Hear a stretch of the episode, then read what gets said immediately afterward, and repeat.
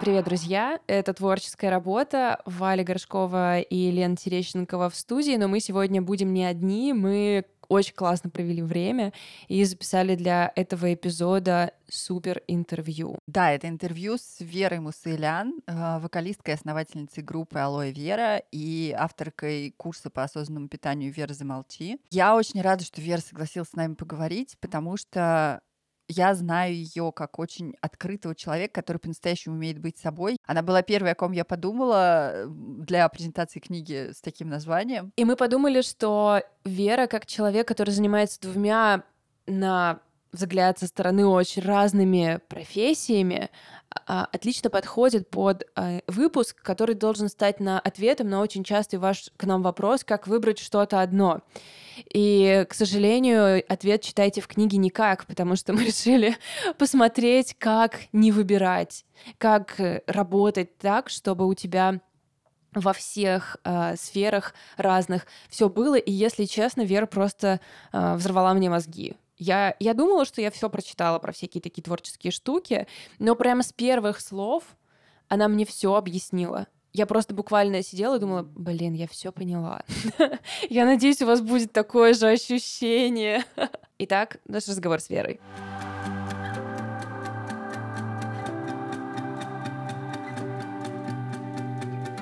Вера, спасибо тебе большое, что ты согласилась э, прийти к нам на подкаст. Мы сегодня обсуждаем тему про то, э, как не выбирать что именно э, тебе, чем именно тебе хочется заниматься, как все это совмещать. Э, но сначала я тебя попрошу рассказать немного о себе для тех, кто, может быть, тебя не знает из наших слушателей. Спасибо большое, что позвали. Это вообще очень приятно.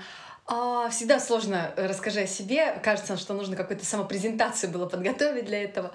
А, наверное, всякий раз, когда меня спросят, кто я, первое, что я скажу, это что я вокалистка и создательница группы Алоэ Вера. Наверное, для меня это все равно более определяющее, самое главное. Я очень люблю нашу музыку, наши концерты.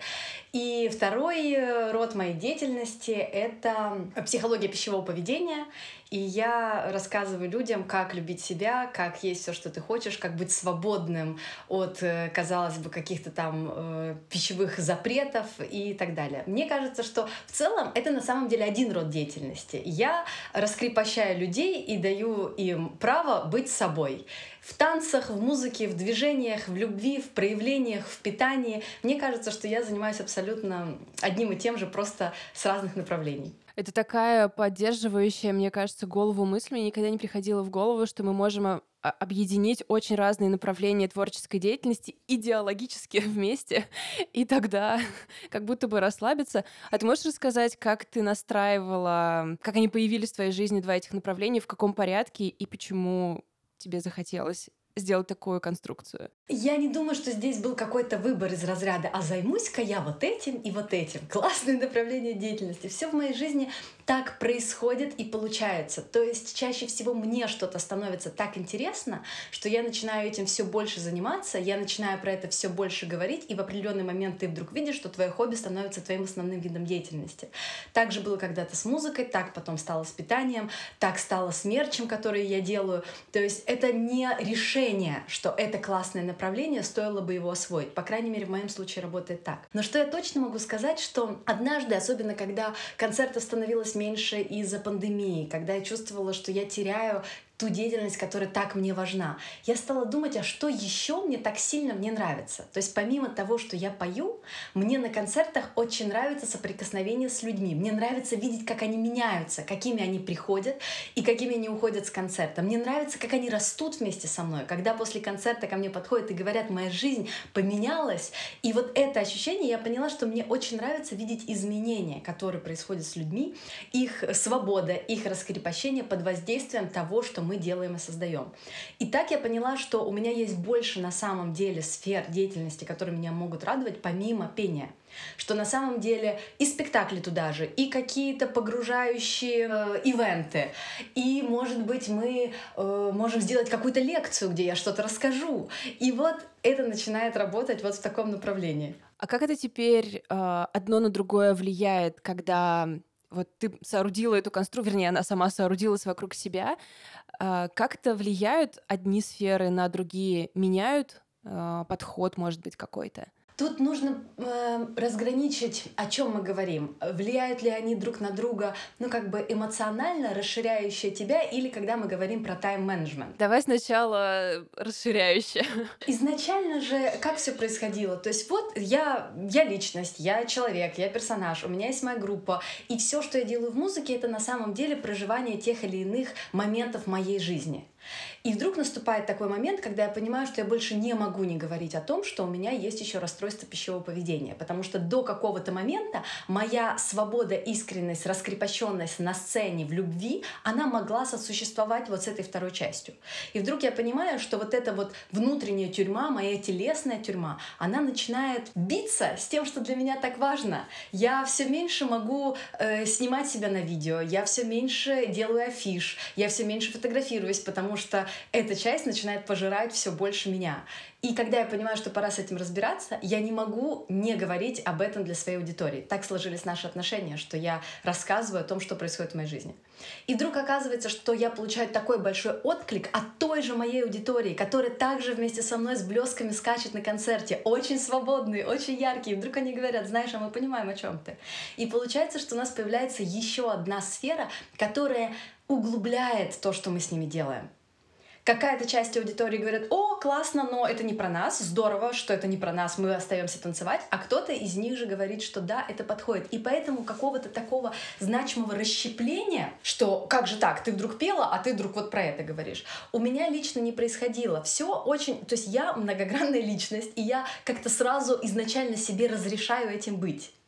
И то есть, окей, ребята, теперь я еще и вот это, а теперь я еще готовлю. У меня же по жизни были такие штуки. В тринадцатом году я решила, что мне нравится готовить, а это значит, что мне надо открыть кафе. И я была певица, у которой есть кафе, и которая делает печеньки перед концертами и раздает их людям. И на тот момент такой был у нас мерч. Наш мерч группы — это была э, сладкая вкусная еда перед концертом, которую ты мог купить.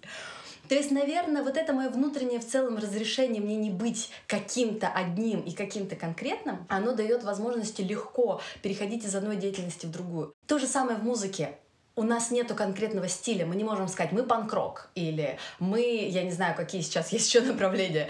А, потому что все, я могу и вот это сделать, и вот это сделать. Это дает тебе абсолютно большую волю. Поэтому вот мне, наверное, тут легче было перетекать. Это не значит, что я не столкнулась с тем, что тебе говорят, в смысле? Ну как бы мы уже смирились, что ты тут вот поешь, а что ты тут психологом заделалась? Вот. Но, видимо, я сама легче к этому отношусь. Я говорю, ну вот да, заделалась, мне это сейчас интересно. Значит, значит, будет любить меня такую. И это все классно, на самом деле, через какое-то время сосуществует вместе. А вот относительно распределения времени мне было сложнее, потому что все-таки ты видишь, вы видите. Дело в том, что э, я себя определяю, говорю, я певица, которая еще занимается чем-то. И когда ты вдруг видишь, что, например, а курс это занимает огромное количество времени, образование в сфере питания занимает огромное количество времени, ты видишь, как оно начинает забирать тебя от того, что для тебя тоже ценно и важно. И вот здесь у меня было очень сложно это соединить. То есть у меня было такое, я не хочу становиться новым психологом и специалистом в области расстройства пищевого поведения. Я хочу быть проводником в эту область. Но для того, чтобы быть достойным проводником, нужно очень много времени этому посвящать. Музыка не рождается сама по себе. Для музыки нужна свободная голова, для музыки нужен полет, должна быть образность. А тут ты стараешься все структурировать, все вычленить, анализировать. И получается, что вот эти вот мои части, они действительно, я переживала о том, как я могу это совместить. И как будто было бы да, даже сожаление, чем более успешно я становилась во втором направлении, тем грустнее мне от этого становилось. Мне казалось, что я могу сейчас что-то потерять. И у меня есть еще музыканты, которые тоже видят, что я менее внимательна на э, репетициях, потому что я в чатах отвечаю там своим ученикам. И какой-то момент это было очень сложно, потому что ты как будто бы себе и не разрешаешь расти в той сфере, и не можешь расти в первой, потому что по-честному тебя сейчас увлекает что-то еще. И мне сложно это далось. И как будто бы мне нужно было... Смирение — это вообще, наверное, главное слово этого моего года. Смириться с тем, что может быть так, что вторая твоя деятельность станет тебе интереснее, чем первая. И признать в том, что она тебе интереснее. Это очень болезненное и сложное для меня было понимание. Так не случилось. В итоге. Вы видите, что можно сохранить все. Но как будто даже дозволение того, что все может повернуться и вдруг станет что... То есть разрешить себе быть счастливым не так, как ты собирался. Я собиралась быть счастливой в виде артистки, и вдруг окажется, что я счастливая в виде психолога и я захочу становиться профессионалом в этом. Наверное, вот это было самое главное, чтобы поженить разные сферы деятельности и как бы успокоиться на этом. То есть я готов смотреть, как это будет все развиваться. И в итоге этого разрешения достаточно тебе, чтобы ты вдруг научился этим жонглировать. И теперь у меня есть время, когда я говорю, я хочу заниматься сейчас только курсом, ребят, пока не ставьте репетиции, ничего, у меня здесь важный момент. И я знаю, что пройдет вот этот период, и я такая, вот, все, а вот теперь я закрываю это и хочу заниматься только этим. То есть теперь я научилась этим жонглировать. Я вдруг поняла, что вот это построение планов, это не для того, чтобы зажать себя в тиски в какие-то, а для того, чтобы, наоборот, себе разрешить заниматься всем. И для того, чтобы это получилось, нужно было с собой познакомиться очень хорошо я почему-то про себя думала, что я человек, который может моментально переключаться с задачи на задачу. Вот я могу сейчас сидеть и лекцию составлять с очень скрупулезным и э, очень большим анализом и вот вдруг я закрываю ноутбук, и вдруг я становлюсь творцом. Я вдруг вижу красоту. У меня вдруг образы вот просто на меня наваливаются. И вот я почему-то про себя думала так. И всякий раз расстраивалась, что мне не удается это совмещать. Оказалось, что это разные части веры. Бухгалтер Вера и поэт Вера — это абсолютно разные женщины. Они не могут существовать в одном дне. Они даже не могут существовать в течение там недели или месяца. Это абсолютно разные штуки. И я начинала понимать, какие виды деятельности я могу объединять. Например, я могу придумывать концерты, вести соцсети и писать песни. Это я могу. Но я не могу писать песни и вести курс. И вот я начинаю вот так смотреть, какие свои части я могу объединять по времени. И поэтому сейчас кажется все очень комфортно. И вот у меня сейчас именно такое настроение. Я чувствую, что я через какое-то я уже прямо хочу писать песни. И очень классно. У меня еще месяц курса. Я с радостью, не с мыслью, что он отрывает меня от другого. Я с радостью его сейчас завершу. И, кстати, вся моя команда сейчас тоже работает над курсом. Мои музыканты пишут мне аудиодорожки, записывают со мной видео, все включаются в это. И через какое-то время, вот через несколько недель у меня начинается тур, и все, ребята, я становлюсь вот этой частью своей. Это не значит, что это инструмент э, универсальный. Я вижу по своим друзьям, у которых тоже много деятельности, они могут это совмещать все в одно. Вот они могут на коленке написать песню и тут же поехать на какую-то съемку. Это не я. И я просто знаю теперь это о себе и перестаю мучить себя. То есть, когда я в одной своей сфере, я только в ней. Мне кажется, вот нам очень много писали как раз, когда мы спрашивали, что самое сложное в переходе в творческую профессию. Очень многие отмечали этот вот а, неожиданный момент, что тебе нужно не только заниматься тем самым творчеством, а периодически надевать шляпу бухгалтера, периодически разбираться с расписанием. И это как будто бы обкрадывает а, мечту, которая была у человека, что вот сейчас он будет заниматься творчеством, а оказывается, что нет, там есть еще разные шляпы. Сколько у тебя ушло времени на то, чтобы э, вкатиться в то, чтобы это было так гладко? Год? Э, дело в том, что с самого начала мы решили, что мы будем музыкантами, которые все это делают. С самого начала э, я организовывала, организовывала концерты, я упаковывала мерч, я смотрела, где лучшие поставщики, как сделать это в лучшем материале. Э, мы находили сами площадки, договаривались с ними, вели переговоры, вели всю бухгалтерию. Когда мы поняли, что билетный оператор не соответствует моим представлениям о том, как должна строиться работа, мы сделали свою систему систему билетных операторов и сделали так, что мы полностью контролируем весь этот процесс. Для меня мое творчество — это, как бы, знаешь, как агентство полного цикла. Для меня, мне хочется видеть, как оно растет, как оно создается, как оно расширяется. Все началось с того, мы на самом деле тоже начинали этот путь с того, что вот придет какой-то человек и поможет. Я тут буду только песни писать, а он будет мои концерты делать. И когда мне в очередной раз сказали, что, знаешь, твоя музыка плоха, она не собирает, вот в чем дело — у меня закрались подозрения, я решила проверить сама. Давайте я сама пройду этот путь, и если я увижу, что я все сделала, а не работает, я смогу с этим согласиться. И вдруг оказалось, что когда ты это делаешь сам, смотрите-ка, и люди на концерте пришли, и слушают, и музыка у меня оказывается хорошая. То есть я никогда это не воспринимала как иную часть деятельности, что вот есть написание песен, а есть создание концертов. Для меня все это творческий процесс моего, э, моей реализации.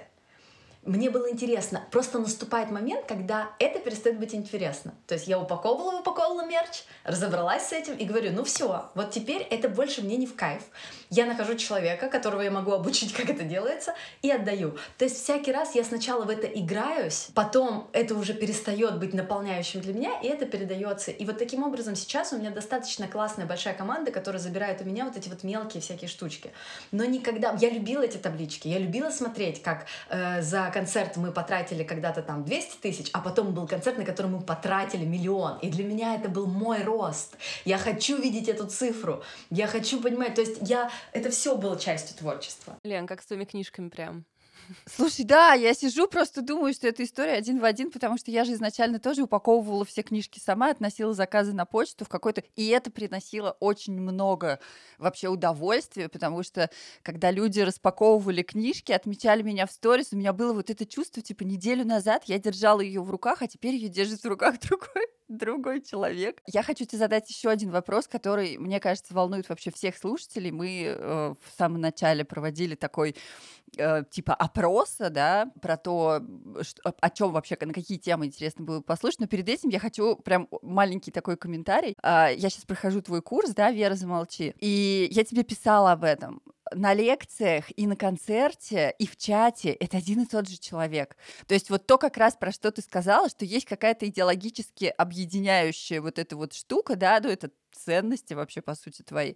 Это настолько просвечивает, то есть и я очень рада вообще, что у меня есть вот эта вот возможность посмотреть на тебя в разных ипостасях и увидеть, что, в общем-то, это все одно и то же. То есть это действительно э, видно в том, что ты делаешь, и это очень прям так как-то очень классно, что Вера — это один и тот же человек везде. Ты знаешь, вот я думаю, что вот этот выбор мы когда-то сделали с моими музыкантами, что я не буду себя расщеплять и показывать что-то одно для э, какой-то картинки. То есть я изначально и на сцену шла всей собой, и поэтому у, у людей не возникает диссонанса. Действительно, в разных моих проявлениях они видят одну и ту же личность. Потому что я сразу для себя решила не скрывать то, что я есть. И ты видишь, чем как, как бы не уплотнялась и усложнялась моя жизнь, новая информация опять попадает людям, и картинка становится опять такой же. То есть ты ее видишь со всех сторон. Это, наверное, сложно и страшно, но в итоге я вижу, что это выигрышная стратегия. Мне не нужно думать, какой стороной тебе повернуться, в какой моей ипостаси. Это очень сложная задача. Вот в чем проблема. Когда тебе становится много, ты думаешь, а как я сейчас выйду к вам, раскрепощенным музыкантом дерзким, если до этого я вас уверял, что я очень, я вообще такая вся правильная, у меня все по полочкам, и я так долго создавал этот образ, как я сейчас к вам повернусь? Когда ты даешь себя целостно, ты не боишься повернуться ни одной своей частью. Это, ну да, и это тоже, и это да, и я могу про это говорить, а, поэтому, а потом вечером бухать, и все абсолютно нормально. И все начинают это воспринимать как окей. Поэтому в итоге у тебя больше свободы в проявлениях. Вот по поводу страшно как раз. Э, самый главный, мне кажется, вопрос, э, который волнует наших слушателей, как не бояться совершать ошибки, как э, начать. Вот эта вот история с тем, как начать, она очень такая сложная, мне кажется, для всех. Расскажи, как был ли у тебя такой страх вот именно начать что-то делать? Были ли ошибки? Как ты с этим справлялась? Ты знаешь, сейчас уже вот именно из нынешней точки ты говоришь, как не бояться совершать ошибки. И думаешь, боишься ты или нет, ты все равно будешь их совершать. Ну, то есть у тебя на самом деле вариантов нет. Но это сейчас я говорю. На самом деле первый шаг, мой самый сложный и большой, это было начать заняться музыкой. Вот это было очень страшно. Я об этом мечтала всегда. Я хотела быть актрисой всегда. Меня тянула сцена всегда. И мне было очень страшно сделать этот шаг. И я помню, как я попадаю в музыкальную тусовку, и я вижу, что люди собирают группы, играют. Я знаю, что у меня хороший голос. Когда я начинаю петь, все завороженно слушают. Я знаю, что я хорошо пишу. И я не могу принять это решение. И мало того, я знаю, что это единственное, чего я хочу. И мне было очень сложно. Мне было очень сложно, потому что а вдруг не получится. Потому что вообще с чего ты решил, что получится. И при том, что я, ну как бы на людях, я помню, как я маме говорю, мама, я хочу быть артисткой. Она говорит, Вера, но артистов так много, с чего ты решила, что у тебя получил, получится? И я помню, я слушала, и в детстве я не могла понять вообще, что за вопросы она мне задает. В смысле, вот есть же я, и я хочу быть артисткой. И в детстве мне это казалось все. Но чаще всего мы в детстве больше мы, чем потом. И вот потом тебя ломает, и твое отношение к телу. У меня жуткие отношения с моим телом. То есть, и это все. То есть был период моей жизни до музыки, где наверное, если бы меня увидели тогда, вы бы не соединили это со мной сейчас. Я достаточно закрытый, ничего себе не рассказывающий человек, очень, эм, очень осторожный, очень боящийся в какую-либо уязвимость. В целом, то есть и я вокально практически перестаю петь, и то есть у меня и голос затухает. И был даже период, когда я, у меня пропал голос на полгода, я не могла вообще разговаривать. И никто не мог понять, то есть физически здорово, а говорить не могу, просто не могу, его нет. То есть это был достаточно сложный и большой вот этот период, и я понимаю, что все эти физические мои проявления, это вот как раз было ломание вот этого перехода, разрешить себе быть тем, кем ты хочешь быть. И вот я сейчас даже думаю, как у меня получилось. Наверное, есть две стороны. Первая, я физически начинаю ломаться, то есть у меня на самом деле низкая выносливость и сильная психосоматика. То есть когда я живу не свою жизнь, я очень быстро начинаю разрушаться. И я понимаю, что я так не хочу. Собственно, меня на вокал как бы уже в уже не рекомендательном порядке привел фониатор я не могу разговаривать. И он говорит, что вы физически здоровы, вы, как, вы, у вас когда-то говорит, связки были натренированные, вы, видимо, пели, ну, естественно, в детстве, в хоре, а, и вы ими пользовались так, как привыкли, а они уже не справляются, вам нужно опять их натренировать. Лучше всего это вокал. И это вот было еще одно мое такое направление туда. А, я помню, как я работала, правильно работала в издательском доме, в отделе телемаркетинга, там, в общем, как-то растили из меня даже какого-то руководителя, и была я там руководителем в 18 лет. И я помню, как был какой-то корпоратив, и вот я там девчонка вообще совсем вот из универа, 18 лет, и кто-то начал гитару, и я пою под какую-то гитару, и они все замирают, и я помню, как вот этот генеральный директор, уже пьяный на корпоративе этой компании, смотрит на меня и говорит, что ты тут вообще делаешь? Зачем ты здесь работаешь? То есть, как бы, знаете, так или иначе в мою жизнь пробивались вот эти штуки, которые... И это такой отклик у меня получало, что я понимала, вот оно, вот это я хочу. Но было очень страшно. Потому что пока я не сделал, есть надежда, что у меня получилось бы. А как будто если я сделаю, и у меня не получилось, у меня больше нет никакой надежды. Это очень сложно и страшно. Так я могу всю жизнь думать, что ну вообще-то вот я сейчас запою, и вы тут, и вот, и могло бы быть. Я очень много об этом думала. И я прямо помню это решение, что у меня есть дядя, он когда-то хотел быть музыкантом, и вот мы, естественно, он им не стал. И вот он мне рассказывал, как вообще-то я когда-то там на фестивале я играл, и вот у него часто очень... Я думаю, я так не хочу быть человеком, который в свои сколько-то там лет будет говорить, а я бы мог.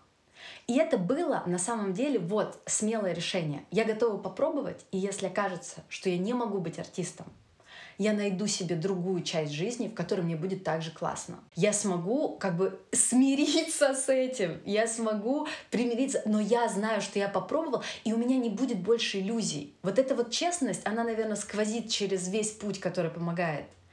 Я, я прям даже помню этот момент, когда думаю, что я готова это попробовать. И дальше все начинает складываться.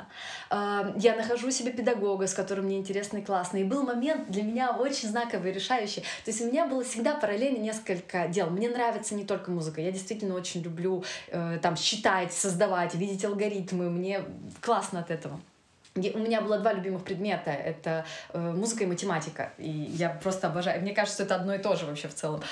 Э, и у меня был момент, когда я работала в рекламном агентстве, работала креатором, и меня впервые как бы разрешили презентовать мою идею для очень крупной фирмы, для какой-то там строительной компании. Я им представляла полностью идею их ребрендинга, названия. И это было так красиво, знаете, как вот в этом кино э, «Чего хотят женщины», когда он представляет рекламу, и вот голос. И я воспитанная на этом фильме, вот так я это делала, и это было классно. То есть, когда я поняла, что я победила. А, то есть, вот сейчас какая-то вот 18-летняя э, тут пимпочка, тут эту команду взяла, и они сказали, хотим, да, это нам подходит. Это было очень круто. И вот тогда я понимала, что много сфер, которые, ну, это потрясающе. И в этот же день случайно абсолютно меня позвали на концерт Нино Катаманце, и у нее был в программе всегда момент, когда она просит зал тоже петь. И я не буду долго рассказывать эту историю, но, в общем, случилось в итоге так, что она отдала мне свой микрофон, поднявшись ко мне на 13 ряд, на голос мой идя, и песню пела я. Это было на самом деле мое первое публичное выступление вообще в жизни. И это было такое впечатление, такого размаха, что я понимала, что я не могу не попробовать. Это то, что... То есть у меня в день получилось два события, которые мне показывали. Вот впечатление от этого, вот впечатление от этого. Выбирай. И я помню, как я позвонила вот прямо после этого своему педагогу по вокалу, сказала, Люба, все, я, я выбрала, я занимаюсь этим. И вот дальше закрутилось, и дальше казалось, по, по переезд в Москву, собрать группу, сделать, это уже все, оно просто происходит как-то. Но, честно, этот шаг было сложно сделать. То есть даже когда ты знаешь, что ты можешь, и у тебя есть способности, тебе об этом говорят. И я думаю, что дело вот в этой возможной прощании с иллюзией. Так странно, что этот вопрос одинаковый для любого вообще масштаба. Вот то, что мама тебя спросила, артистов же много. Человек ко мне приходит, который хочет запустить подкаст и говорит, ну куда я еще со своим подкастом? Ведь есть куча подкастов. И думаешь, да, но твоего ведь нет, но почему-то почему-то так сложно поверить, что голос твой важен, даже если получается в твоем случае, когда он буквально важен. Вот смотри, есть сферы, например, например, то есть для меня не было вообще вопросов, что моя музыка, все, когда я уже встала на эти рельсы, она имеет право существовать. Вообще у меня никогда не было вопросов, что есть же еще другие какие-то группы, и я просто это делаю. То есть, знаешь, визуализировать себе, что передо мной толпа, которая скандирует мое имя и поет мои песни, я прямо могла. При этом сейчас э, зайти, например, на YouTube, я говорю, ну так много людей на Ютубе, ну что, и то есть ты понимаешь, ты это проходишь все время, каждый раз, каждым новым. И мало того, когда у тебя уже в какой-то сфере есть какая-то планка, ты такой, ну я же вот уже здесь, на коне, да, ну что мне сейчас с этого коня спускаться и идти на нового? Ну как бы зачем?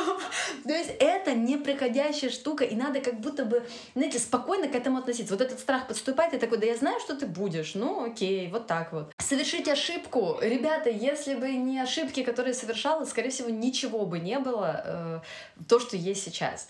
Э, мне кажется, что мы просто все мастера, э, как это называется, маркетинг антикризисный когда что-то случается, и ты думаешь, как теперь вырулить из этой ситуации. И в какой-то момент это даже становится уже прикольным. И ты такой, что мне еще подкинет жизнь? Ты знаешь, ты как будто на новый уровень игры проходишь и такой, ну, где мы тут будем бороться с боссом? И эти ошибки — это вот оно. И я думаю, что Лена знает мою футболку «Я никогда не ошибаюсь». Футболка, которая стала самым... Э, в общем-то, она развела наш мерч. Она сделала вот э, наш мерч идейным. Это случилось из-за огромной моей ошибки. Первый мерч, мне, я решила, все, я готова сделать футболки такими, как я хочу, чтобы это вот была нужная ткань. Я всегда заморочена очень за это. И я, у меня есть такая штука, что я всегда делаю так, как я бы хотела для себя. То есть я всегда любой свой продукт делаю только для себя. Футболки, которые я бы носила, принты, которые я хочу. И вот я наконец-то сделала, у меня не было денег, я занимала у кого-то. Ну, в общем, это было для меня на тот момент очень большое важное событие. И вот мне приезжают, значит, эти несколько сумок, этих вещей. Я просто в восторге их все вот открываю, смотрю, всем показываю. И мне говорят, Вера, как здорово, классно, мы так рады за тебя. Только там, кажется, ошибка у тебя вот в сторис ты когда показываешь. И я так, в смысле ошибка? И вдруг становится понятно, что в фразе из песни мы пропустили букву. То есть там принц с ошибкой. Причем не в смысле с какой-то милой смешной ошибкой, а просто, ну, тупо слово не читается, там буквы нет. И это пропустила я, это пропустил мой дизайнер, это пропустили на всех этапах, никто не заметил. И на тот момент у меня была прямо истерика. То есть вот такая истерика, когда кажется, что вот это добило тебя окончательно. Я помню, как я лежала на полу, орала, прямо рыдала и кричала Артему, что я, я сдаюсь, я все я не справилась. Ну, то есть я повторяла это без конца, вот так вот по кругу, до тех пор, пока, знаете, как у детей, когда они уже ревут настолько, что они уже дышать не могут, и они просто за... все, типа, просто я кончился. Вот это было то состояние, и мне кажется, что это какой-то очень важный пик в том, что мы приходили дальше. Когда я действительно говорила Артему, что я не... все, ну, как бы вот это было, наверное, как состояние, как моя жизнь кончена, что я не могу ничего. У меня не получилось и в этом не получилось, я как будто вкладывала все. И музыка, и наши концерты, и все. Как будто вот это стало для меня на тот момент завершающим этапом того, что я сдаюсь. То есть я до этого билась, я до этого... А до этого тоже много сложностей было. С площадками, с э, неадекватными организаторами. И я все время такая, смогу, смогу. И как будто вот это все. И вот ты в такой истерике как бы полежал, ну ты как бы все, я все Ну, такой, полежал. Еще, ну, уже как бы, я все, это понятно. Но дальше-то что-то делать еще надо, да? Ну, как-то, как-то почему-то титры не пошли, Дни. кино не Дни закончилось. еще да? есть. Да, да. И я вот прямо помню это, вот как я вот с такими слезами, значит, ну, открываю Инстаграм и говорю, что вот такая вот, вот я, значит, все, и мне говорят, ну все, так все, футболки давай купим у тебя, чё ж, чё ж футболка пропадать.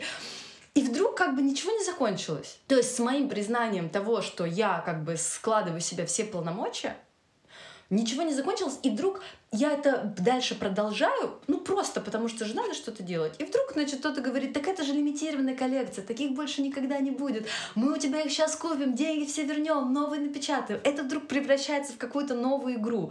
И пока вот это все происходит, я придумываю вот это, а я еще всегда печатаю с опечатками, всегда вообще. И, ну, я печатаю очень быстро. И я всегда, естественно, путаю вот это мягкий знак, и я придумываю в разговоре с Артемом вот это, ну да, конечно, я никогда не ошибаюсь, и вместо мягкого знака ставлю «Б». И я вдруг понимаю, что вот на самом деле вот это я. вот. И мы делаем такой принт на футболку, то есть я отказываюсь от своей предыдущей идеи, и это взрывает абсолютно все. И, наверное, первые деньги на мерче мы, я получила вот с этого, когда мы вдруг поняли, что мне больше не нужно занимать у кого-то, чтобы что-то сделать, потому что они появились. Я думаю, что на самом деле это был очень важный переломный момент, когда я вдруг меня отпустила, что типа ошибки будут всегда, и э, это не просто слова, что я на них расту. И я как-то, я прямо спокойно отношусь, что бы ни происходило. Трусы на сцене падают, окей. Э, волос в рот попал, что я начинаю задыхаться, и как кошка на сцене просто пытаться отрыгивать этот волос. Окей, ничего страшного. Световик забухал просто, и у тебя на концерте не звук, а просто катастрофа. И ты такой, ну что я сделаю? Ну вот такая реальность. Как будто бы происходит смирение с реальностью с ошибками этой реальности. В природе есть вещи, ну вот гена такого не должно было быть, а она взяла и сделала. Ну то есть даже в природе как бы заложено то, что ну не все пойдет так, как планировалось пойти. И вот вдруг это стало уже частью меня. То есть, наверное, с того момента это стало, стало частью меня. Я еще помню, то есть я прям могу вспомнить много таких моментов, когда э, происходящее приносило большую боль и большое страдание. И относительно организации концертов тоже. И я помню, как я там опять, я очень много, очень эмоционально там о чем-то говорила, истерила. И мне как-то Артем сказал, если тебе это доставляет так много боли, может, ты не будешь тогда этим заниматься. И это было не способ меня подколоть. То есть это было правда. И я вдруг реально поняла, что все эти сейчас переживания и эти ошибки я совершаю потому, что я собираю свой первый тысячник в Москве. То есть у меня может не быть этих проблем, потому что не будет этого первого тысячника. То есть в действительности мои новые проблемы — это свидетельство того, что я вышла туда, где я никогда не была. Это абсолютно новая штука, мало того, мной желанная. И вдруг я начинаю воспринимать эти проблемы как часть моего взросления. У меня никогда не было с проблемой, как сделать документы в иммиграции, потому что я никогда в жизни не жила за границей. И вдруг у меня появляется... И ты такой, окей. То есть вот понятно, что это не значит, что ты не, не ревешь и не плачешь и не переживаешь эту боль, но ты из нее легче уже выходишь. И на какие-то вещи действительно уже меньше реагируешь. Я гораздо более спокойно стала вообще ко всему, что происходит. Ты сейчас практически процитировала э, один кусочек из «Выбираю себя». Ну, понятно, что это не цитата, понятно, что это просто какой-то общий универсальный опыт, но Линдси Гибсон там тоже пишет про то, там есть целая глава про то, что как бы мы ждем все время какого-то момента, что вот сейчас проблемы закончатся, и мы хорошо заживем. И тогда мы сможем заняться каким-то Это вот я прямо вот сейчас. да, каким-то своим делом, которое нам нравится, да, ну вот когда проблемы закончатся. Но на самом деле они не заканчиваются никогда, и вопрос только в том, это проблемы, которые на нас сваливаются, или это проблемы, которые мы выбираем сами. И вот как раз то, о чем ты сейчас говоришь, там, да, про иммиграцию, про какие-то сложности, когда ты организовывал свой первый тысячник в Москве, это как раз про те проблемы, которые ты сама для себя выбрала. Да, и просто когда вот это вот осознаешь, я согласна с тобой, что это тоже, мой опыт это тоже подтверждает, что гораздо проще. То есть это не значит, что, э- что, что это- э- эти проблемы какие-то становятся менее значимыми или менее болезненными, но действительно проще с ними справляться, когда я понимаю, что это я сама для себя выбрала. Еще пока ты рассказывала про э, вот это вот, да, что люди тебе написали, давай мы купим эти футболки, я прям вспомнила вот эту свою историю, когда я задержала предзаказ на взрослых детей, не, не заказ, не предзаказ, а отправку предзаказа на взрослых детей, потому что я обещала людям книжку разослать в сентябре, а отправила в январе. И Ну, да, то есть тогда никто не знал, что там я вообще кто, кто я такая сейчас там, да, есть какая-то немножечко широко известна в узких кругах, как я это называю, и есть какая-то репутация, да, на которую я могу опереться. У меня в тот момент никакой репутации не было, и я ждала просто, что сейчас у меня полетят помидоры и злобные письма, а при этом люди мне писали, мы верим, что вы делаете все вот лучше, как бы, да, что все, все, что в ваших силах, мы верим, что там не переживайте, мы подождем, ничего страшного. И это настолько было, вот этот провал и реакция людей на это. Мне кажется, это настолько важная вообще штука, и это, правда, очень сильно поддерживает, но если вы не совершите свою ошибку, вы не получите такой поддержки. Поэтому да. Я, я вспомнила просто э, Откуда я черпаю мудрость? Из ТикТока. Просто все, что вы сейчас рассказывали, я вспомнил супер тактичный ТикТок, где девушка говорила, типа, да, ходить в спортивный зал и много работать тяжело, но быть бедным и нездоровым тоже тяжело. Типа, выбери свое тяжело. И я такая, ну ты супер токсичная. И потом хожу два дня, и такая, блин, она права. Ты просто выбираешь свое тяжело. И если тебе ты делаешь какие-то классные вещи, это идет с какой-то тяжестью, но ты делаешь ее ради чего-то. Это не отменяет э, всей боли и упадка. То есть я не могу сказать, что с того момента, про который я рассказала, больше я никогда не говорила «я сдаюсь». И два месяца назад я была в таком состоянии, когда я опять ставила под сомнение все, что я делаю, и это было, что да, я вот достигла такого состояния, что я больше не могу ничего. И вот, знаете, я так много это говорю слово смирение, потому что я как будто бы только недавно осознала, что корень это слово мир. Потому, потому что почему-то, когда раньше я произносила слово смирение, мне казалось, что корень этого слова сдаться. Мне отчетливо прям видела его там. И просто, и как бы, и мне казалось, что это ужасное слово, просто. И я только недавно, ты, господи, мне хочется всем показать, вы видели там мир, то есть просто мир со всем, что с тобой происходит, дозволение всему этому быть. Это наоборот что-то такое тебя обнимающее, все в порядке абсолютно. И вот это вот и смирение с своей ошибкой, и смирение со своей слабостью, и смирение, что ты все равно умрешь, и даже никто не вспомнит, что это был за человек, и что там написано на его надгробии. И это будет просто какая-то история давно ушедшая ушедшая в какие-то непонятные... Меня очень какое-то время вдохновляли кладбище. Ты смотришь вот на эти цифры, и они кажутся такими далекими абсолютно. И думаешь, а ведь там тоже были какие-то переживания, которые казались, это ставить на кон все. Если я это сделала, а потом вот ты ходишь мимо этого и думаешь, как там его звали, и идешь дальше. И этот процесс будет всегда абсолютно, даже если я сейчас завершу катастрофу. И поэтому как-то легче вообще с этим проживать. Мне кажется, интересно, что еще у всех очень сильно разный, конечно, конечно, масштаб а, катастрофы, ошибки и чего-то, и очень интересно, как а, ты, имея такую большую публичность, с этим а, справляешься, потому что, опять же, вот когда мы с ребятами разговаривали, ребят говорят, я вот анонсировал, что сделаю подкаст, и не сделал, и мне теперь так стыдно. И там, на свой небольшой Инстаграм сказал, что запущу когда-то и не запустил, и чего мне теперь, я даже не хочу возвращаться к этому вопросу. При этом э, ты показываешь, что ты можешь на огромную аудиторию сказать, ошиблась, вообще ухожу, все закрыто, через несколько минут нет, снова лавка открыта, а, сейчас я делаю это, завтра я буду делать другое. Как бы как ты это позволяешь. Вот ты сказала классное слово «стыд». Наверное, моя суперспособность — я себя не стыжусь. Я признаю все, чем я есть, даже если мне это не очень сильно нравится но я признаю, что я такой человек. Вот такой я человек. Я могу сказать и не сделать. Нравится мне это? Нет.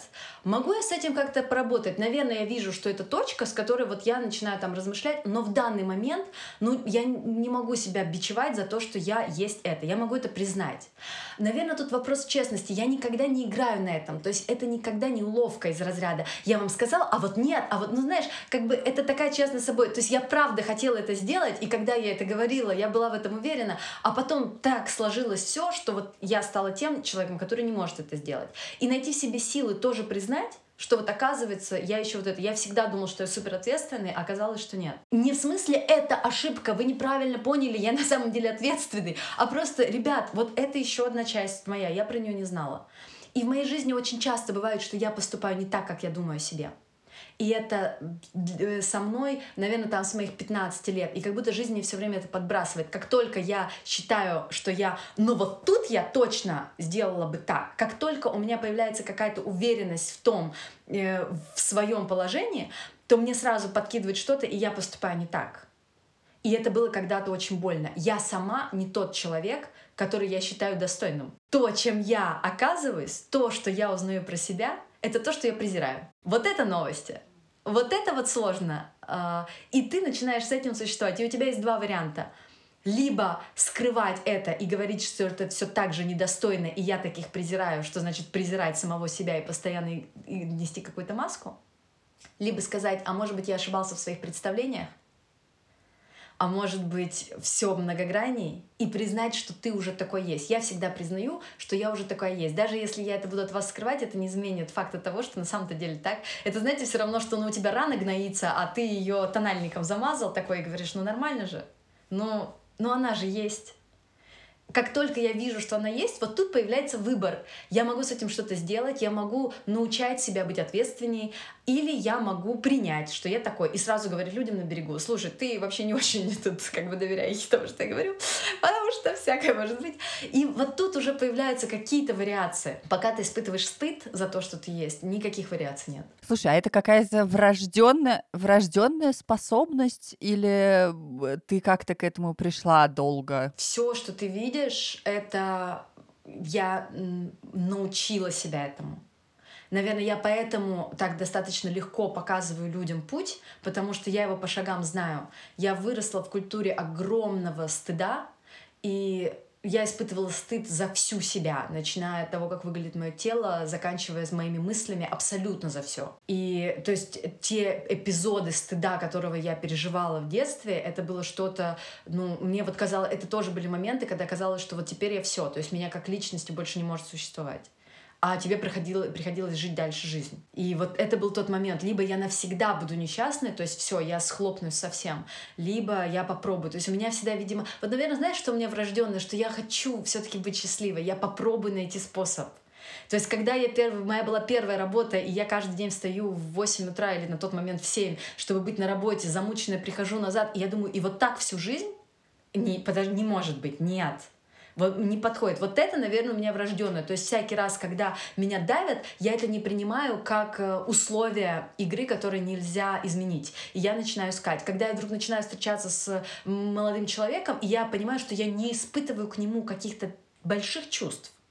И мне весь мир говорит, так Вера, это нормально? Да мы все так живем. Да классный парень, смотри, из квартиры, и тебя любит. Так все так живут, понимаешь? И вот, то есть я не согласна на это. Я говорю, давайте-ка я поищу что-то еще. И вот в моей жизни есть э, прецедент, что я выбирала человека, у которого он был классный, но я не испытывала к нему чувства. Я понимаю, я так больше не хочу. Ага, может быть по-другому. Ну-ка поищу, как это будет. Вот это, наверное, врожденная моя штука. А все, что относительно стыда, какой-то ненависти к себе, неверия в себя, это то, что я вот прямо по шажкам преодолевала. Как будто бы это ну, если не стыд, потому что это все-таки такая супер уж э, супер сильная эмоция, но какая-то неловкость творческой работы всех сопровождает, и ты просто должен научиться. Ну, то есть, типа, не будет такого момента, когда не будет этой неловкости да или какого-то. Вдруг я сейчас покажу им свое творчество, а у меня кроме этого творчества ничего нет. А мне все скажут, что это говно, и ты тоже говно.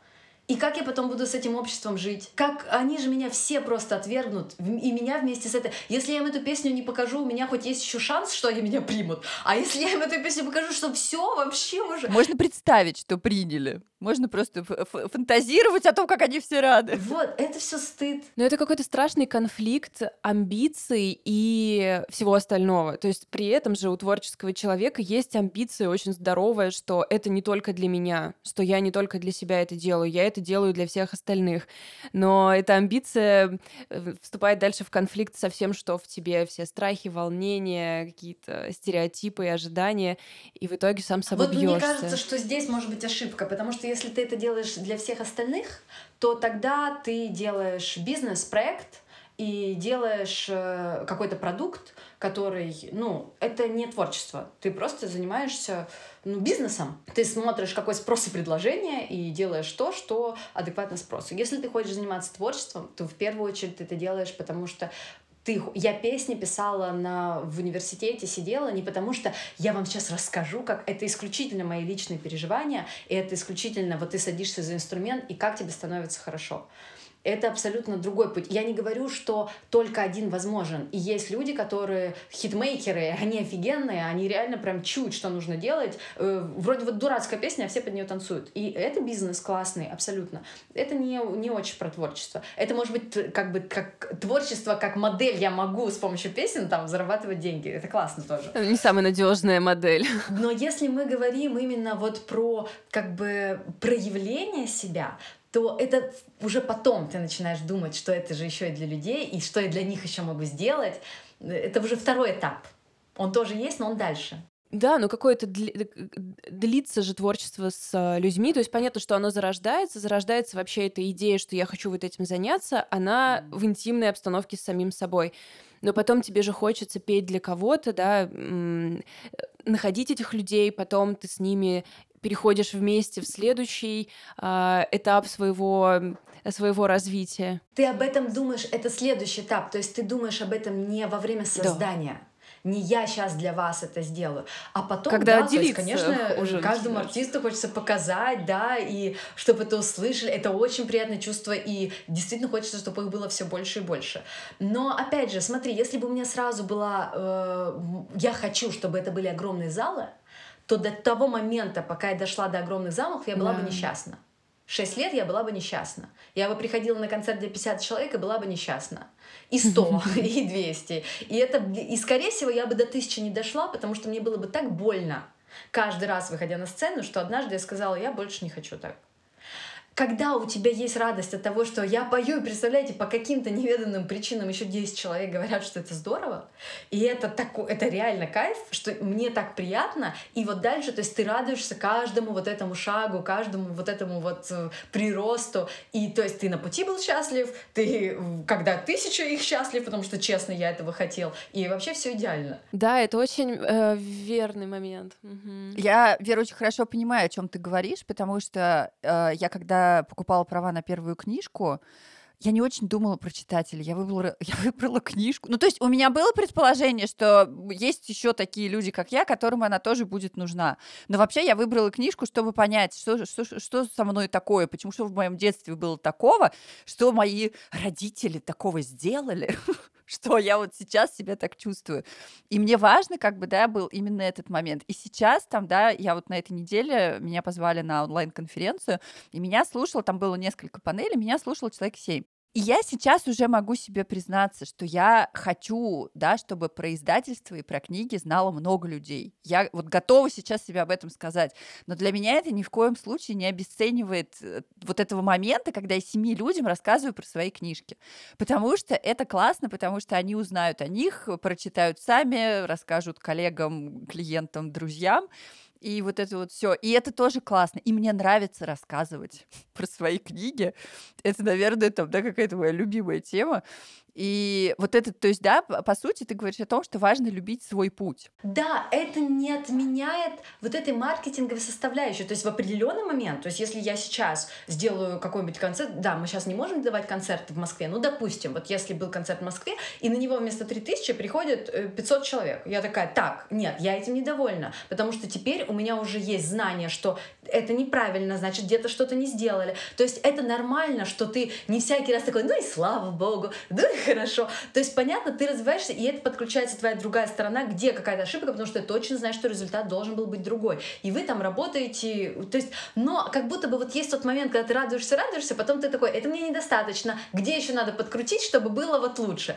И это нормально, что на определенном этапе, Елена, я думаю, ты понимаешь о чем-то, ты сейчас уже, у тебя есть аудитория, ты такой, а чем вам интересно-то? Вот теперь мне и как бы хочется сделать, что вам интересно, давайте. То есть это нормальная коммуникация, то есть ты не такой, что, ребят, я всегда делаю только для себя, вы тут как бы как хотите, конечно, можете почитать, то есть это все меняется в процессе. Тут главный вопрос, с чего ты начинаешь, потому что вот с тем, с чем ты начал, зависит от того, продержишься ли ты долгий путь или нет. Я понимаю, что большинство музыкальных групп кончают становятся не потому, что они не талантливые, потому что они устают на этом пути, потому что им надоедает. Мы уже три года делаем, делаем, где наши лавры? Ну что ж такое-то? И то есть они перестают от этого кайфовать, и они, по сути, не дожидаются еще годик, когда, когда бы все началось. Да, я тоже все время очень боюсь, что ты отвернешься, и ты не знал, что через пять минут на самом деле все начиналось только.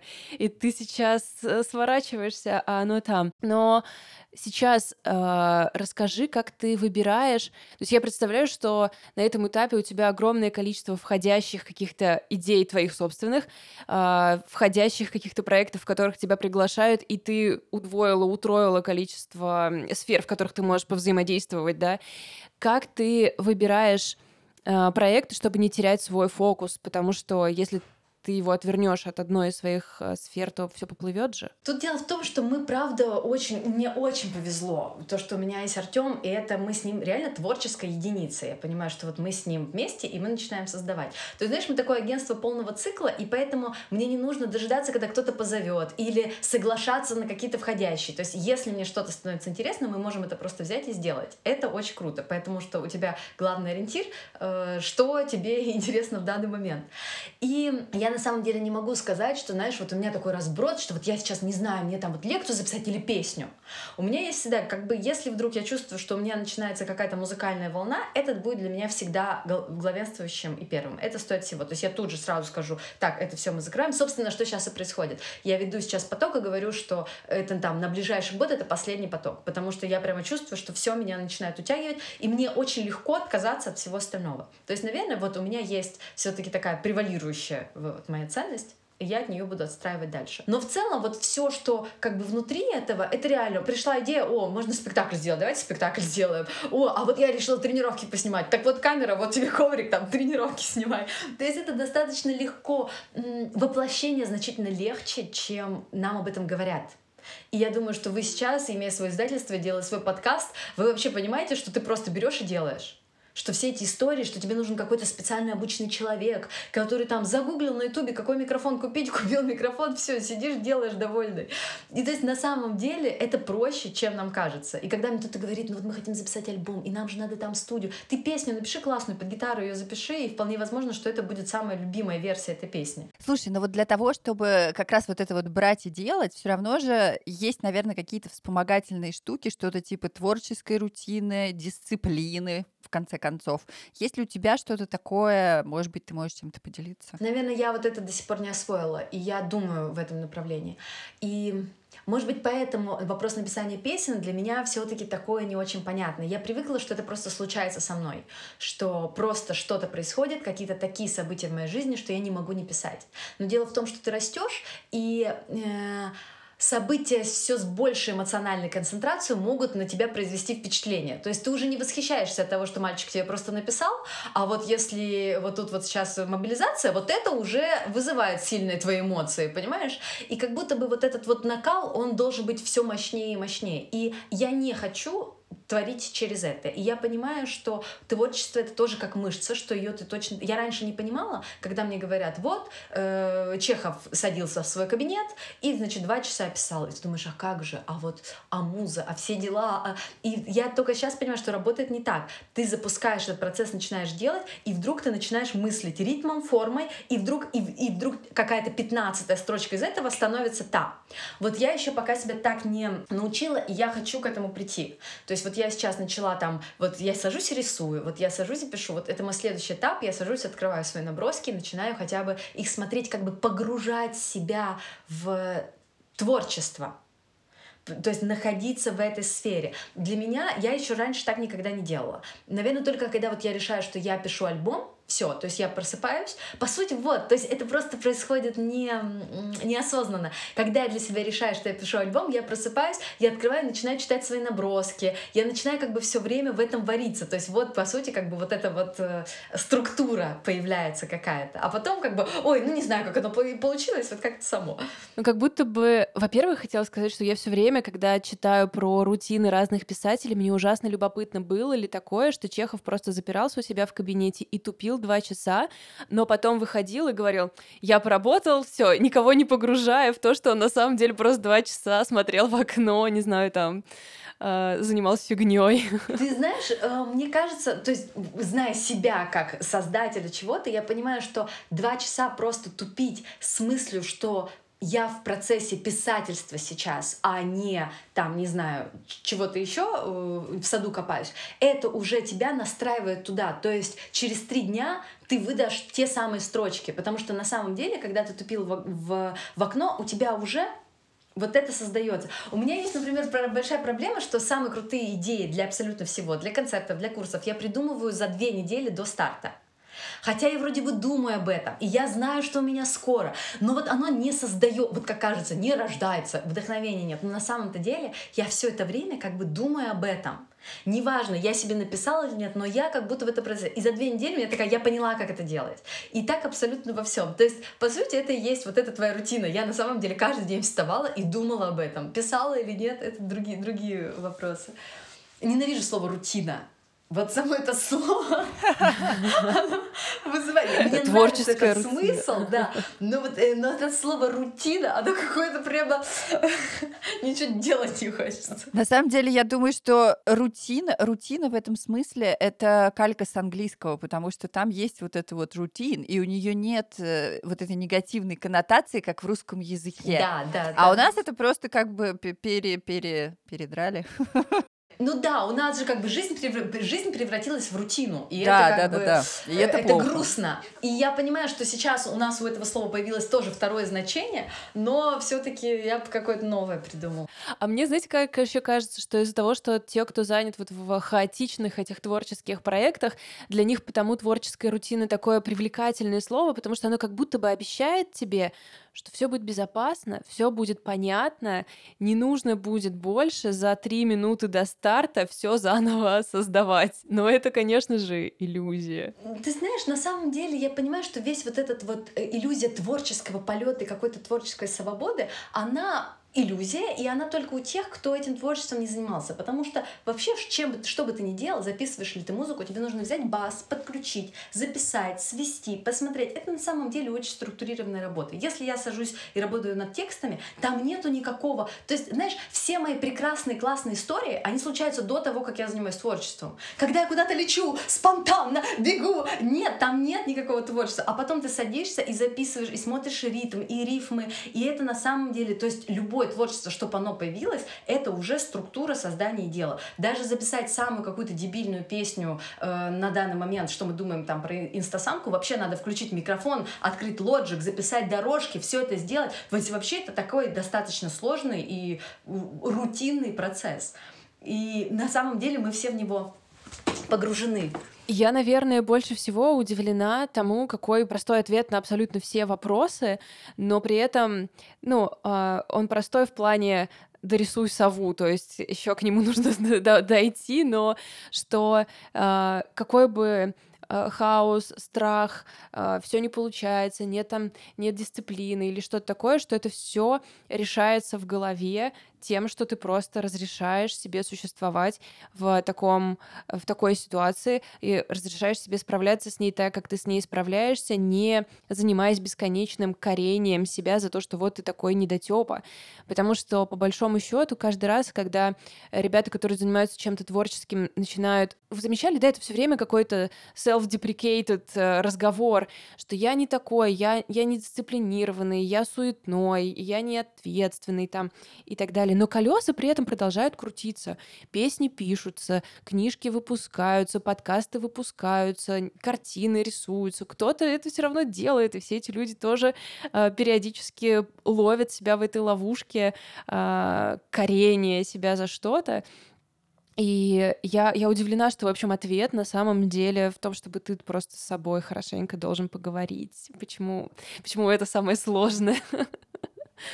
знаешь, э, когда я тебя слушала, у меня в определенный момент прервалась связь и прервалась на строчках, когда ты говоришь, что я поняла, что самое главное — разрешить себе существовать. Я думаю, как точно и правильно. Все, ничего больше не нужно. Просто ты уже такой есть, со своими желаниями, со своими интересами, вот со своим желанием это делать. Все, это, это может быть. Спасибо тебе большое за это разрешение. Гораздо приятнее получить его от э, человека вроде тебя, чем, знаешь, самому что-то справка дана верой. По крайней мере, я могу точно сказать, что, знаешь, на меня не работают эти штуки. Вот, а если бы тебе осталось жить всего год, что бы ты делал? И я понимаю, что я бы делала ровно то, что я и собиралась делать сегодня. У меня нету мысли, что я хотела бы делать что-то другое, что есть человек, который не знает, а я хотела бы ему что-то сказать, что нету ничего, что мне нужно было срочно изменить, потому что все это время я делаю не то. И вот это для меня очень хороший показатель. То есть, возможно, я э, не достигла чего-то того, что важно для тех, кто нас слушает. Но это очень крутой показатель, когда, если тебе говорят, что ты завтра умрешь, ты думаешь, это было классно, мне все устраивает. Я сегодня встречусь ровно с тем человеком, с которым я собирался встретиться. И вот это вот разрешение, это, и это стало возможно только потому, что я разрешаю тому, что я есть, проявляться и быть тем, что я есть. Спасибо, Вера, большое. Спасибо тебе большое. Всем пока.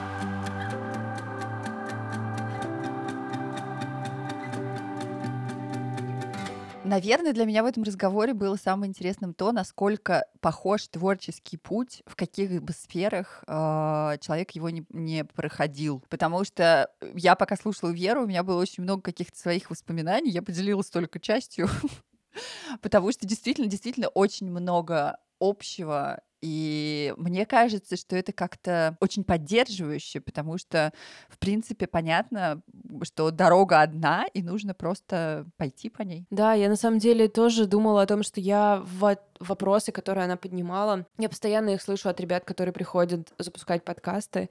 И я думаю, это так странно, это вещи такого разного порядка, таких разных ставок, таких разных рисков, а мы боимся совершенно одного и того же. И как будто бы хочется этот страх тогда отменить. Потому что, ну а что боимся-то? Смотрите, вам Вера все смогла.